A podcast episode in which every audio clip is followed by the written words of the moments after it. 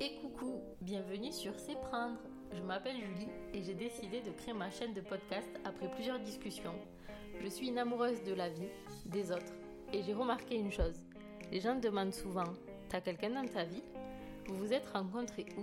À quel âge t'es-tu marié En fait, ils ne te demandent pas ça dans le but de te mettre une pression. Non, non. C'est parce que quand tu dis oui et que tu racontes ton histoire, ils sont si heureux.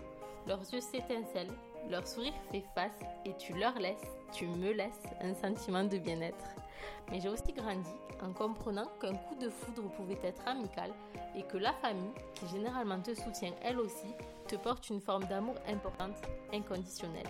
Bref, tu l'as compris, ici on va parler d'amour, parfois des femmes, j'espère des hommes, et puis peut-être moi-même te raconterons comment nous l'avons vécu. Partageons ces émotions, ces souvenirs qui rendent heureux et je te dis à tout de suite